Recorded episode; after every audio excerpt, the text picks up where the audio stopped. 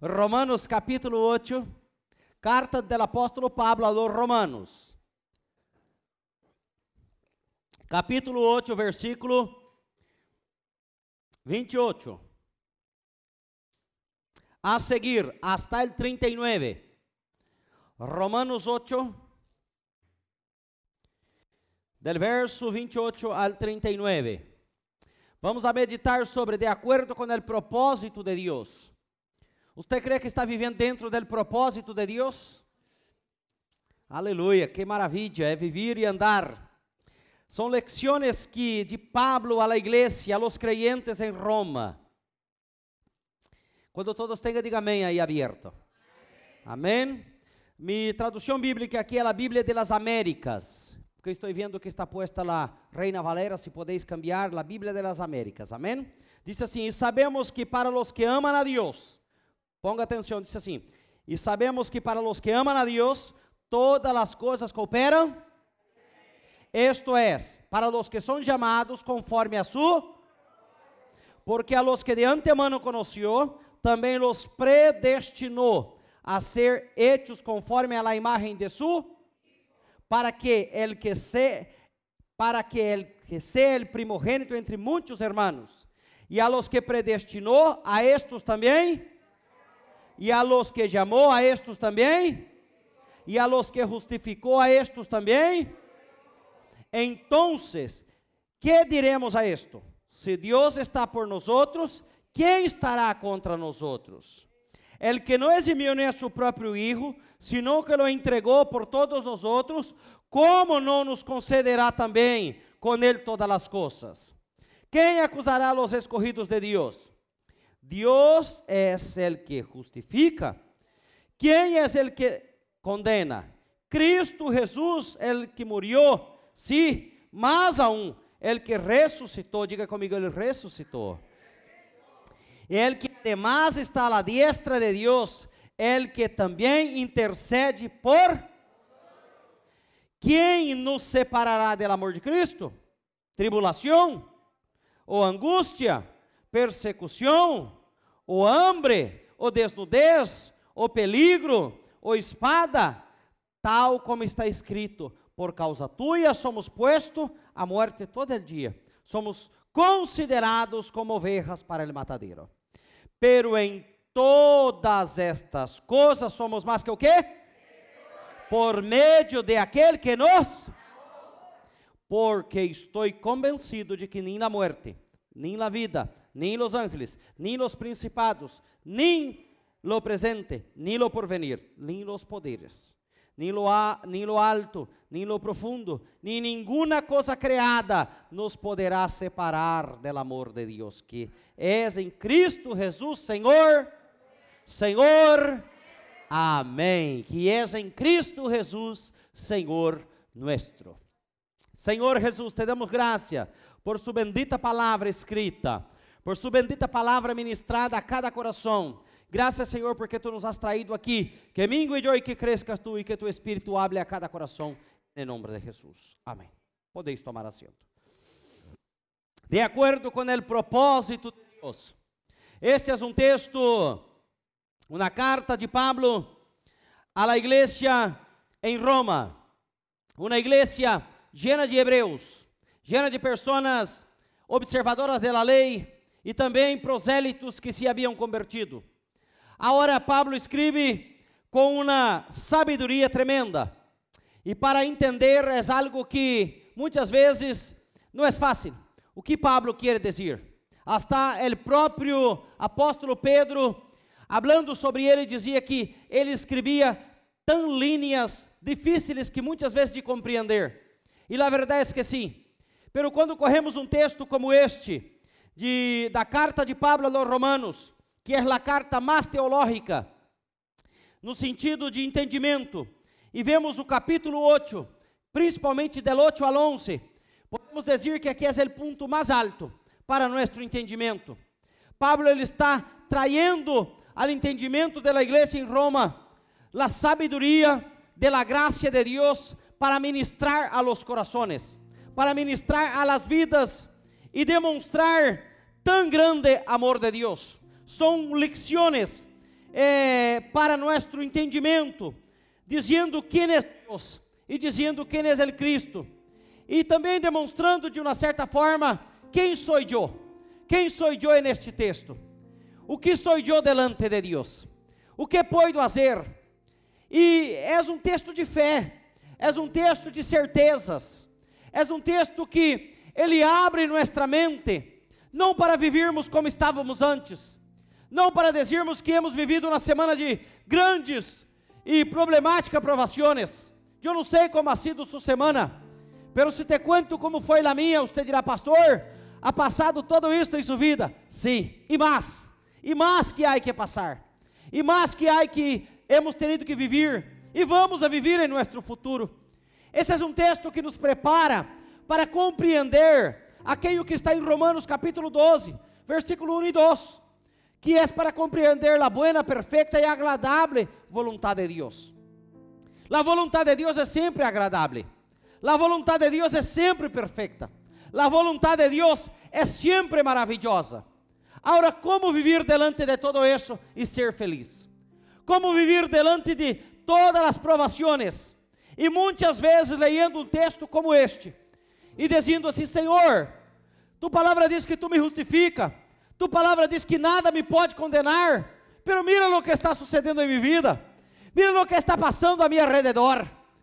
Para isso, devemos entender o versículo 28 e o versículo, hasta mesmo aí o 26, o 27 e o 28, e hasta mesmo o 29, para compreendermos essa vontade, delas coisas que nos rodeiam, pelas coisas que nos sucedem. E aí depois, a partir do verso 30, Pablo vai responder lo que estes quatro versos anteriores nos querem ministrar. E estes quatro versos nos ensinam estas lições para viver uma vida avivada. Porque avivamento é fruto de provação. Avivamento é fruto de enfrentar muitas vezes lutas cotidianas e diárias. Então, se você está vivendo lutas, se você está vivendo problemas, se você está vivendo dificuldade, sepa de uma coisa: Deus te está preparando para um avivamento. Deus te está preparando para coisas maiores e melhores. Deus te está preparando para um futuro aonde sua fé deve crescer, aonde sua fé deve aumentar, aonde sua fé deve subir um pendanho mais, aonde nossa fé tem que começar a alcançar objetivos que todavia não han sido alcançados. Deus nos está preparando para isso. E Deus nos prepara como igreja. Deus nos leva como igreja a esta preparação, a viver novas experiências, a tomar novas experiências bajo el amor e la misericórdia de Deus. Porque quando esse texto é escrito, Pablo ele está vivendo isso. Ele está vivendo o amor de Deus e a misericórdia de Deus que o cerca, que o levanta, que o hace viver determinado. Eu não sei como tu has vivido esta semana. Pero eu sei de uma coisa, essa palavra vem de encontro com seu coração para mudar as estratégias de sua vida para mudar a forma de enfrentar as coisas, para mudar a forma de ver o amor de Deus. Porque, amados, muitas vezes, quando lemos um texto como esse, parece assim: esse texto é para mim, vizinho, esse texto é para todo crente, mas parece que para mim não é. Parece que a mim não me chega, a mim não me llena. Já escutei pessoas dizendo, pastor, eu leio a Bíblia, eu leio os textos que você me deu, mas parece que não me llena. Parece que foi encontrado. Aí é onde nós outros devemos pensar. Como vivia Pablo? Como viviam os primeiros apóstolos? Como viviam os primeiros discípulos? Como viveu Abraão? Como viveu Isaac? Como ha vivido Jacó? Como ha vivido Moisés? Como ha vivido homens e mulheres de Deus que tiveram que passar por tamanhos problemas para conhecer mais de Deus. As oportunidades que Deus nos tem dado para conhecer-lhe mais, para compreender-lhe mais, para saber mais de seu propósito. Eu quero viver contigo aqui nesta manhã quatro situações. Dentro desse texto, quero aplicar-nos a nossas vidas. Sabendo a compreensão do estado que estavam, da vida que estavam levando e dos problemas que estavam enfrentando. A primeira delas que nós outros devemos compreender é ver as coisas de forma sábia. A Bíblia diz que o maligno nos vem para matar, roubar e o que mais? Destruir. Destruir, roubar e matar. Ele vem para trazer o que? Cegueira a nossas vidas. Pero o que o texto bíblico nos está dizendo. Vai, vai comigo aí, versículo 28. Por isso, queda-se com sua Bíblia aberta, para meditarmos juntos. Que disse ele, versículo 28? Sabemos que Deus atua em todas as coisas para o bem de aqueles que lhe amam. Sabemos o que, que ele é? Provador de nosso coração, de aqueles que lhe amam, de los que foram chamados segundo su propósito. Agora eu te pergunto uma coisa: você crê que o que você está vivendo está em el propósito de Deus? Você logra compreender que a vida que está levando é propósito de Deus? Você logra compreender que a situação que estás enfrentando diariamente é propósito de Deus? Porque a primeira coisa, muitas vezes, que nós outros queremos pensar, é a seguinte: aí dedo de Satanás aí. Ora, amado, se é uma coisa que eu não creio, é que um crente santificado, em ayuno e oração, firme nos propósitos de Deus, Satanás tem poder para destruí-lo completamente. Não tem, porque Deus permitiu que Ró, em la vida de Ró, hasta um certo lugar. Fora chegar hasta um limite. Pero Deus disse, hasta aí apenas. És mi servo. És mi hijo. Hasta aí. Não destruirá completamente porque és o quê? Destruiu parte de sua família? Sim. Destruiu parte de seus bens? Praticamente todos. Perdeu tudo, a Bíblia disse. Pero, rosca do enfermo? Sim.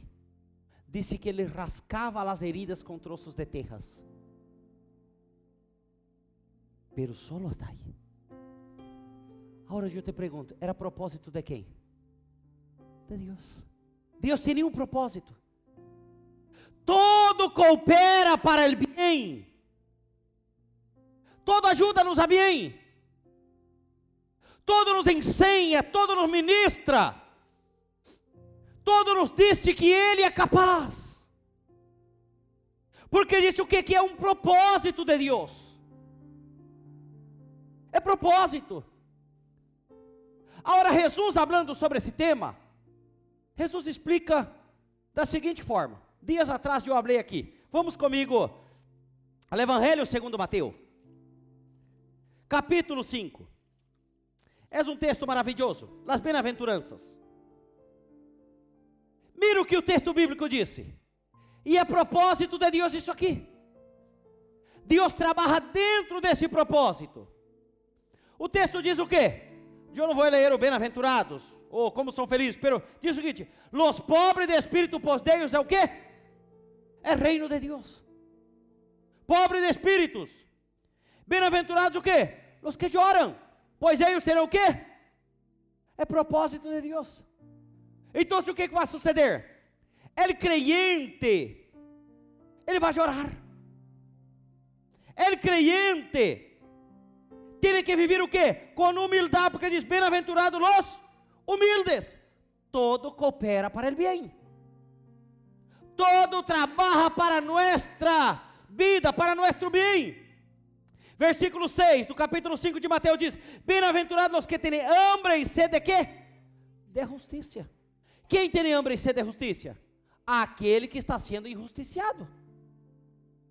Se a justiça está a seu favor, você está tranquilo. Pero quando você está sendo injusticiado, você tem hambre e sede de justiça. Senhor, haga justiça por mim haga justiça por mim, haga algo por mim. todo coopera para el bien. De aquellos que amam ver as coisas de forma sábia. Muitas vezes leemos as escrituras, pero não as entendemos. Esta semana eu cheguei à seguinte conclusão em minha vida personal. Deus definitivamente, e hablava com a pastora Anairto, eles se marcharam, el jueves disse, definitivamente entendi que Deus tem compromisso com comigo, com minha persona, com meu corpo, com minha alma e com meu espírito. Deus não tem compromisso com bienes. Deus não tem compromisso com coisas. Deus não tem compromisso com outra coisa. Por quê? Porque isso viene e é logo tudo come e acaba. Pero você não. A você lhe deu uma eternidade. A usted le abriu a porta de los cielos. A usted le mostrou su amor. A usted le mostrou su misericórdia. A usted lhe demonstrou o que? Seu amor, sua paz. E ele disse aqui no versículo, no capítulo 5, no verso 7, diz: Bem-aventurados os misericordiosos, pois eles serão o quê? Encontrarão misericórdia. Bem-aventurados os puros de coração. Todo coopera para o bem. Deus trabalha para que você tenha um coração puro não é Satanás, é Deus que trabalha, é Deus que quita coisas, é Deus que põe coisas, para que você tenha um coração que, segundo o coração, e não segundo o seu próprio coração. Quando Deus chamou a Davi, como era o coração dele? Ele mesmo. Pero a Bíblia disse que Deus lhe deu um coração segundo o coração. Tu e eu não podemos ter um coração segundo o nosso. É segundo o coração de Deus. O moldear de Deus é distinto a nossos pensamentos. Para quê? Por que, que tudo coopera para o bem? Ele diz: Bem-aventurados os pacificadores, porque serão chamados filhos de Deus. Bem-aventurados os perseguidos por causa da justiça. Todo coopera para o bem. Você mesmo andando em justiça, a Bíblia disse que você será o quê? Perseguido. É a palavra que me está dizendo. Não todos seremos, mas alguns sim. Alguns enfrentaremos a injustiça, o problema, a dificuldade, o medo, o terror. Pero como enfrentar? De forma sábia. A palavra de Deus me disse: por tales coisas eu passaria, pero todo coopera para o bem de aquele que ama a Deus e que han sido chamados segundo o que? Su propósito. Aí lá em Mateus nos diz que nós outros devemos o quê? Nos alegrar. Ser feliz. Porque estamos vivendo desta forma. Ser feliz porque Deus está trabalhando em nossas vidas. E eu te hago aqui umas perguntas nesta manhã, para que tu penses em tua própria vida. Mirando a esse texto, tudo está cooperando para o bem em tua vida? Como estás vivendo o reino de Deus? Agora. Eu não digo só hoje, a lo largo da jornada de tua vida, como estás vivendo? É o reino de Deus. Como é um representante do reino de Deus? Las coisas que te sucedem te hacen regressar ou te hacen avançar? Está contribuindo para seu crescimento espiritual? Você aceita o trabalhar de Deus com alegria? Você logra aceitar o trabalhar de Deus com alegria? Quando coisas sucedem em sua vida, você compreende e aquele entende, Senhor, graças porque isso me está sucedendo. Quando algo se rompe em sua casa, você dobra na rodilha e diz, Senhor, graças. Porque você me dará coisas novas. Isso se ha roto, pero coisas novas vendrá. Você logra permanecer fiel delante de Deus. Porque todo coopera para el bem. Todo coopera. Pastor, quantas dificuldades. Porque nós outros teremos um entendimento assim, muitas vezes, ah, coopera para bem quanto há alegria, quando está tudo bem, quando todo funciona corretamente. Pero quando as coisas não funcionam, está cooperando para o bem? Você está adorando a Deus de todo o seu coração, com toda a tua alma? Você vem com coração grato delante de Deus? Porque, amado, delante de mim há um propósito desconhecido, pero conhecido por Deus.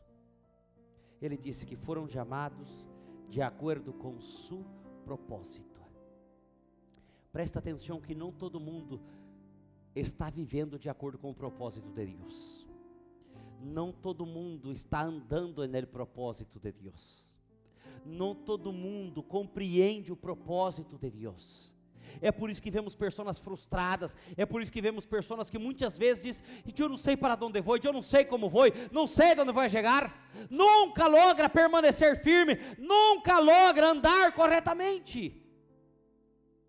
A resposta de todo isso está no verso 29. Leia comigo, diz assim: Porque os que de antemano conheceu, também os predestinou a ser hechos conforme a imagem de su hijo, para que seja ele, ele primogênito entre muitos irmãos. Sabe por que, que esse versículo diz assim? Que vivem de acordo com seu propósito, que foram chamados. Há um princípio aqui. O princípio, sabe qual que é? ser igual a Cristo, parecer-se com Ele, ser a sua imagem, andar de acordo com seu caráter. Deus está trabalhando no caráter da igreja, Deus está trabalhando no caráter dos cristianos, Deus está trabalhando no caráter da casa. Deus está trabalhando em nosso caráter. E é bueno que Deus trabalhe para que haja cambios. Você logra ver a madureza espiritual em tua vida? Pare para pensar quantas vezes somos imaturos. Quantas vezes trabalhamos em la imaturidade, andamos em la imaturidade. Quantas vezes questionamos o que Deus está fazendo em nossas vidas? Quantas vezes dudamos de lo que Deus está fazendo? Quantas vezes dizemos sou cristiano, pero não tenho nada a ver com Cristo? E as pessoas sabem. E as pessoas vêm, nossos irmãos vêm, parecer-se com Ele, andar como Ele andou, viver como Ele é vivido, seguirem os passos de Jesus seguir os passos dele. Todo coopera para ele bem. Todo anda e todo deve andar de acordo com os seus passos. A segunda coisa que aprendemos em esse texto é que há um chamado. Versículo 30 diz assim: E a los que predestinou, a estes também os chamou. E a los que ele chamou, também a estes justificou e também glorificou. Versículo 31 diz: Que diremos, pois, delante destas coisas? Se Deus é por nós outros, quem será contra nós outros? Aquele que não ha poupado seu próprio Hijo, mas entregou por todos nós outros, como não nos dará juntamente com Ele e de graça todas as coisas? Pensando nisto, quantos aqui são chamados por Deus? Segundo o propósito dele. Quantos aqui recebem esse chamado? E aqui há três tipos de chamado que você deve entender comigo. Há um chamado universal. Há um segundo chamado mais seletivo. E há um terceiro que é seletivo. O primeiro chamado que Deus hace, não todos respondem. O segundo tampouco e o terceiro tampouco. Solo responde al primeiro aqueles que han sido chamados segundo o propósito. Aquele que de antemano ele conheceu. Você sabia que não todos que escutam a palavra heredará o reino los cielos? Solamente aqueles que foram chamados segundo o propósito.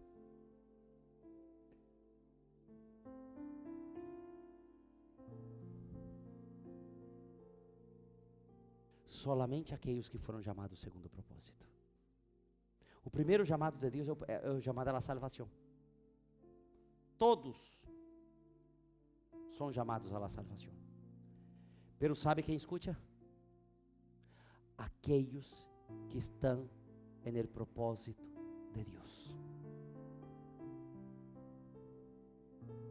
Fíjate bem que há gente que não lo escuta. Todos são chamados, pero solo responde sí aqueles que estão no propósito de Deus. Pastor, quem é honesto? Eu não sei, você tampouco lo sabe. Que devemos fazer? Predicar o evangelho a toda criatura. Quem crer e for, será o quê? Salvo. E ele que não crer será o quê? O que a Bíblia diz em Marcos 16, 16?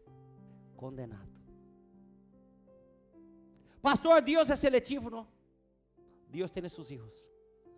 Ele conhece seus erros. Ele sabe quem é. Ele te amou. Ele te ama. Não todos o aceitam. É o mesmo que ir por uma calle e ver, bem-vindos. A pessoa está entra, pero ao outro lado está dizendo, tem que tomar sua cruz e seguir-me. Não todos estão dispostos a seguir com a cruz. O chamado à salvação é para todos, pero não todos estão dispostos a levar a cruz. Então, quem vai ser justificado? aqueles que estão vivendo segundo o coração de Deus, aqueles que estão vivendo de acordo à presença de Deus, aqueles que estão dispostos a lá obediência, por isso que todo coopera para o bem de aqueles que ama a Deus, que han sido predestinados de acordo com sua vontade, que de antemano conheceu que de antemano ha recebido o seio do Espírito Santo. Segundo chamado que Deus hace, é chamado ao serviço. É chamado evangelístico, é chamado a anunciar as boas novas. É chamado a predicar a toda criatura. Para que Deus possa justificar. Esse é o chamado chamado a serviço general da casa, chamado a servir-lhe diariamente. Muitos são chamados à salvação, pero não todos estão dispostos a servir. Não todos estão dispostos a perseverar. Quando hablo de serviço, hablo de perseverança, de determinação, de permanecer firme, de não quitar os pés do lugar da presença de Deus Estou falando do compromisso. Quem que Deus justifica? Aqueles que estão dispostos a servir, aqueles que estão dispostos a padecer, aqueles que estão dispostos a levar as marcas de Cristo em sua vida. Porque o texto disse que ele nem a seu próprio Hijo escatimou, lo preservou, nem a seu próprio Hijo, igreja El reino de Dios tiene un precio. La salvación es gratuita, mas o serviço é nuestro, o trabalhar é nuestro. La salvação está aberta para ti nesta manhã. Você que todavia não entregou sua vida para Cristo, tem um compromisso fiel com Deus. Tem um compromisso veraz com Deus. Tem um compromisso certeiro com Deus. O terceiro chamado, chamado ao ministério. É o chamado de peso. É o chamado de força. Que ministério, pastor? O ministério da casa de Deus. Há tantos ministérios, hemos visto aqui domingo passado. Pessoas avançando um pendanho Você foi chamado à salvação, você foi chamado ao serviço e você foi chamado ao ministério. Aqui ele chamou, ele separou. Ele de resto são meus.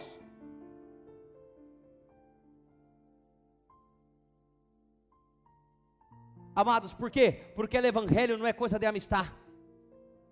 Evangelho não é coisa para dizer que bonito, que maravilha. Evangelho não é coisa legal, no sentido de, ui, que guai. Evangelho não é isso. Evangelho é seriedade. Evangelho é vida determinada. Evangelho é a oportunidade, é buenas novas, ou quero ou não quero, ou corro ou não corro, aleluias. Evangelho é vida séria. Evangelho é para aqueles que têm uma, uma visão de crescimento do reino de Deus. E Deus ele vai justificar aqueles que ele te ama. E ele te vai levar a uma vida determinante. Deus protege aqueles que foram chamados, vivem no serviço, vivem na vida ministerial. Como o versículo 31 nos está dizendo: se o Senhor é por nós outros, quem contra nós outros? Ai provação, ai vida dura, ai dificuldade, pero todas as coisas cooperam para el bem. Pero o texto nos diz e nos garante que Ele está por nós outros, para nós outros. Quem nos condenará? Quem se levantará contra os escorridos de Deus? É Ele quem nos protege, é Ele quem nos guarda, é Ele quem derrama esta graça abundante sobre nossas vidas. E nos disse para nós outros que a nós outros foi aberto na porta maravilhosa e que nada, nada, nada, nada poderá contra nossas vidas quando estamos em Cristo. Quem recebe este chamado é porque ele está andando dentro do propósito. E o propósito de Deus é eterno para contigo. E conforme o texto bíblico nos diz, nada nos poderá separar deste amor. Por mais incrédulo, até aquele que não aceita, até aquele que disse não, até aquele que nega, até aquele que rechaça, ele está bajo o amor de Deus. Todos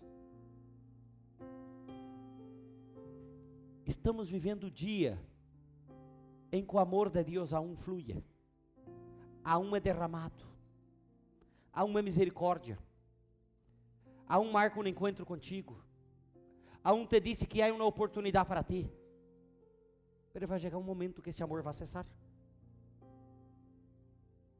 É por isso, amados, que nós outros, quando lemos aí na palavra, podemos entender, diz, versículo 33, diz, quem, nos, quem acusará os escorridos de Deus? É Deus que nos justifica. Quem é Ele que nos condena? Cristo Jesus já morreu, sim, e ao mais ressuscitou. Ele, ademais, está à destra de Deus, e o que? Ele intercede por nós outros. Mira que maravilha. Passamos por provações, passamos por problemas, sofrimos, pero dentro do propósito. O propósito de Deus não nos isenta, não nos exime de passar por, por dificuldades. Mas é dentro deste propósito que nós outros nos encontramos realizados e felizes. É dentro deste propósito que teremos um intercessor fiel. É dentro deste propósito que Ele nos cuida. É dentro deste propósito que Ele me disse para mim e para ti, que não és ele final, que o trajeto é largo, pelo que Ele está ao nosso lado, que o trajeto é duro, pelo que Ele dá suas mãos para que nos guiar. É dentro desse propósito que Ele me disse, como o versículo 35 diz: Quem nos separará do amor de Cristo? Pergunta-te a ti mesmo nesta manhã: quem me pode separar do amor de Cristo? Quem me pode separar de seu amor? Pablo pergunta: Por que que muitas vezes vivimos separados de seu amor? Não por ele, pero por nós outros mesmos. Não porque ele disse: Você já não tem mais meu amor. Jamais você escutará isso do Senhor. Jamais. É como aquela madre que el hijo se perde, se droga, se emborracha, pero ella está sempre dispuesta a buscarle en las profundezas de los bares, oscuros, tenebrosos, e dizer-lhe, hijo mío, eu sigo amándote, eu sigo cuidándote, apesar de todo, eu sigo preservando tu vida. Quem nos pode separar do amor de Cristo? Pablo pergunta à igreja. Hermanos, quem nos pode separar? É de tribulação? Não. E eu creio, amados, com toda sinceridade. Você não ha vivido uma tribulação em sua vida todavia que pueda separar-te do amor de Cristo. Você já ha tenido muitos problemas. Você já ha vivido muitos, muitas dificuldades. Você já passou por traições, por dolor, Ustedes, su padre, su madre, já te disseram palavras que talvez te deixaram marcas muito duras, muito complicadas, difícil de olvidar-se.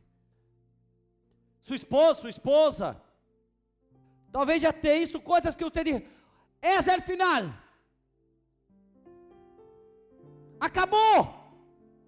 Não quero mais.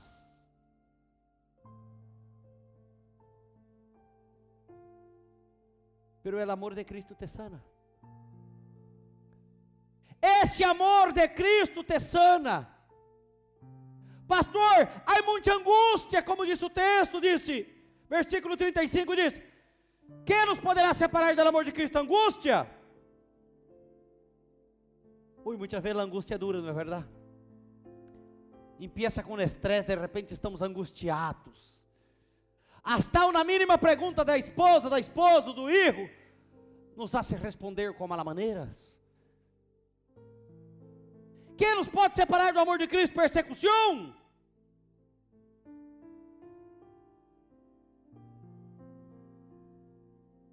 Hambre, desnudez. Pablo responde isso aí no capítulo 4 de Filipenses quando aí no verso 13 do capítulo 4 ele vai dizer: Todas as coisas lo puedo em Cristo que?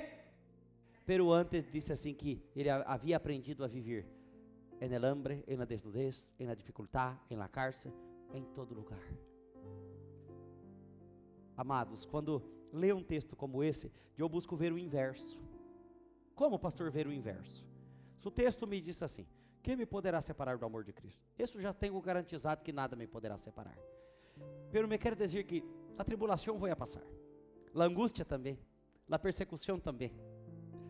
Há pessoas que lê solamente com uma mente positiva e não com fé. É diferente. A fé é diferente da mentalidade unicamente positiva. Uma confissão positiva. Você tem que ler muitas vezes como se for o autor do texto. Imagina-te tu escrevendo estas palavras. Era o que ele estava vivendo era a experiência que ele teria como apóstolo do Senhor. Pablo havia passado por tribulação. Pablo estava passando por angústias, persecuções. Quem o perseguia? Aquele que um dia era perseguidor se tornou perseguido.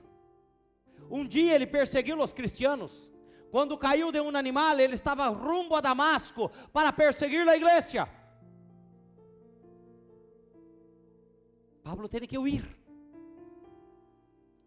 E o ir de quem? Da mesma sinagoga que um dia ele fazia parte. Ele sabia o que era persecução, igreja. Pero nada me pode separar do amor de Cristo. Ele sabia o que era hambre. Você crê que nas cárceles romanas se comia todos os dias? Como os presos hoje? Hoy los presos hacen huelga de hambre de tanta comida que hay. Eu não digo dizendo que há tanta comida, pero há su desayuno, há su comidita de mediodía, há su merendica, E aí sucena. E eu me quedei sabendo que aqui na cárcere de Valência hay uma cafeteria. A família pode ingressar dinheiro para aquele preso, se não quer comer aquela comida, vai à cafeteria. A hora estava mirando Nayib Bukele, ele que é presidente de El Salvador, está ponendo as pandilhas na cárcere dizendo que não vai dar de comer, se eles continuam matando. Havês visto isso ou não? Ah, e em Brasília, mirando esses dias na reportagem, marmitex, assim, uma tupper bonita, com comida, com arroz, com alúbia, com pollo, com tudo. Ele preso dizendo, mira, todos os dias é o mesmo. E a gente que não tem isso. Pablo no, nas cárceres romanas não se comia. Passava frio. Quando você lê 2 Timoteu capítulo 4, Pablo está dizendo: quando vengas, diga a Juan Marcos que venga comigo, contigo e que traga-me roupa traga-me capa, traga-me manto, estava passando frio. Pero nada me poderá separar do amor de Cristo. Nada, nem nadie nos poderá separar do amor de Cristo. Pastor, pero se o amor de Cristo está aí, eu não posso passar por isso. Isso é confissão positiva, não é fé. Isso é teologia da prosperidade, não é fé. La fé te permite passar por todo isso daqui sem desfalecer. La fé te permite passar por isso aqui sem desanimar. E Pablo é sábio. Quando ele escreve isso daqui, ele disse assim: a espada, el peligro ou a espada. Ele sabia que um dia ele esperaria uma espada. Sabeis lo que é a espada, verdade? Todo mundo está correto, não? Você sabe que separou a cabeça para um lado, da cabeça do apóstolo Pablo. Imagínate comigo aqui, que bem isso aqui. Isso aqui é a cabeça, esse é o corpo. Um dia foi posta sobre um cepo em português, se diz, não? sobre um, um tronco. E o soldado romano chegou aí e com a espada separou seu corpo de sua cabeça. A espada me poderá separar do amor de Cristo? nada nos poderá separar do amor de Cristo. Ele estava escrevendo, escrevendo, pero o Espírito Santo já lhe havia ministrado a espada. Pero Pablo tinha contigo uma coisa: se a espada me separa do mundo, pero não me separará do amor de Cristo. Porque amanhã estarei sentado à mesa com ele, assim como lhe disse a um dos ladrões que estava a seu lado: Hoy mesmo estará comigo no paraíso, aleluia. Amado, se somos separados deste mundo, pero não separado dele, nada nos poderá separar do amor de Cristo. Nada. Isso é para quem tem fé e certeza. Isso é para crente que não é ninho. Isso não é para ninho em la fé. Isso é para pessoas reais. Isso não é para confissão positiva, é para fé. E fé é o quê? É a certeza das coisas que não vemos, pero sabemos que elas existem em Cristo. Sabemos que elas são reais em Cristo. Sabemos isso. E nossa incredulidade, nosso pecado, não nos pode separar do amor de Cristo. Nuestro pecado nos condena al infierno. Pero quero dizer-te uma coisa: que aunque usted vaya para o infierno, Cristo seguirá te amando. Eu não digo que o Senhor vai estar lamentando, pero as almas que se perderam, o Senhor também las amava. Mira que coisa maravilhosa. Pastor, e aquelas que não escutaram? O subconsciente Você tem uma consciência de pecado. Você tem uma consciência de lo que é certo e de lo que é errado. Mesmo não havendo escutado uma pisca dessa palavra. Você nasce inteligente. Agora você imagina nós outros que já hemos escutado mais de um sermão, mais de dois, mais de três, mais de quatro, mais de cinco. O amor de Cristo te ama hoje. Porque disse assim o verso 38: Porque estou convencido de que nem na muerte, Pablo estava vivo quando escrevia estas palavras. Pero ele disse o seguinte: nem na morte, nem na vida. Porque o homem pode estar separado de Cristo em na vida. Pero el hombre muerto não pode estar separado de Cristo, aquele que foi morto no Senhor. Por isso ele disse assim: nem na morte, nem na vida. E ele disse mais: Sabe os anjos de los cielos? Eles tampouco me podem separar. Eles tampouco. Sabe os principados e potestades? Eles tampouco me podem separar. Me podem afligir, me podem deixar angustiado, pero não separados. Nem lo porvenir, nem los poderes. Quando ele habla de poderes, aqui ele habla de poderes romanos, políticos, sociais. Ele habla de aquilo que lhe rodeiam. Ele habla de los governos. É como se amanhã ou hoje barrasse um decreto em Espanha. É totalmente proibido proclamar o nome em qualquer lugar de Jesus. Nem nos poderes, nada me poderá separar. A pandemia nos ha puesto a prueba, pero não nos pudo separar. A pandemia isso com que a igreja despertasse para um princípio importante. Que mesmo nós outros estamos lejos de cada um em sua casa, poderíamos estar unidos e fervorosos no Senhor. A pandemia nos mostrou que a igreja também poderia ter uma mídia importante. Los poderes. Proibido sair de casa pero a palavra entrava em sua casa. Por mais diversos e diferentes meios. Proibido ir à igreja, pero la igreja venia hasta seu hogar. A palavra entrava por seu telefone, por seu rádio, por sua televisão, por todos os meios. A palavra entrava. Pablo disse: Nem os poderes. Você sabe quem é em Irã? em los anos 70, Irã era um país que tinha igrejas católicas, evangélicas, era multiconfessional. Em los anos 70 se barrou na lei islâmica que a única religião do país seria o quê? O islamismo.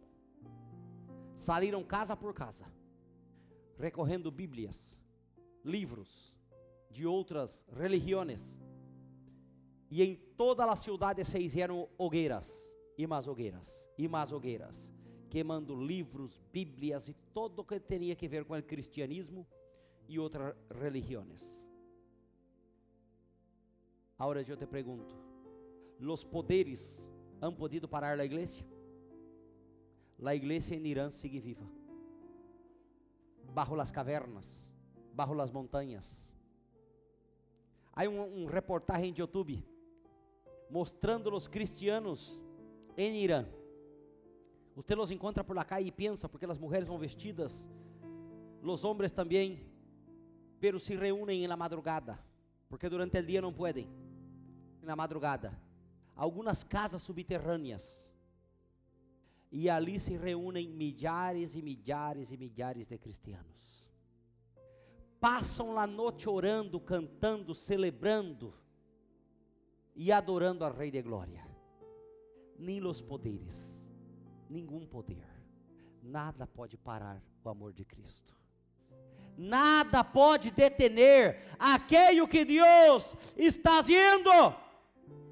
Ele disse: nem no alto, nem no profundo. Nem nenhuma outra coisa criada nos poderá separar do amor de Deus que és em Cristo Jesus, Senhor nuestro. Agora a pergunta é: Tu estás tão convencido como o versículo 38, a primeira parte está dizendo? Queda solamente com essa parte dizendo: Porque estou convencido. Eu estou convencido que minha fé é firme. Eu estou convencido que minha fé aguentará. Eu estou convencido que a minha, por mais que pareça uma pequena fé, ela está sendo alimentada por el poder de Cristo Jesus. A pergunta é: como está tu fé hoje, nesta manhã? Ela pode passar por el fuego para ser polida? Ela pode ser tocada por el dedo de Deus? Como está tu fé? Tu fé está disposta a cambiar as coisas em tu vida? Tu fé está disposta a andar segundo os princípios eternos? Tu fé está disposta a receber mais de Deus e a compreender mais de Deus? Ou qualquer coisa está separando do amor de Cristo? Porque quando temos o amor de Cristo, amados, sabe o que queremos? Estar mais cerca de Cristo, estar mais cerca de Sua igreja, andar mais como igreja, viver mais como igreja. Estamos dispostos a derrar coisas para andar com a igreja de Cristo estamos dispostos a receber mais de Deus. É por isso, amado, que um cristiano, que ele não tem compromisso com a verdade, ele não compreendeu as verdades do Espírito Santo a um, ele não compreendeu as verdades eternas, ele não compreendeu o que é que coopera para ele bem, ele não está no propósito. Porque é o cristiano que anda no propósito, ele anela mais, mais, e muito mais de Cristo.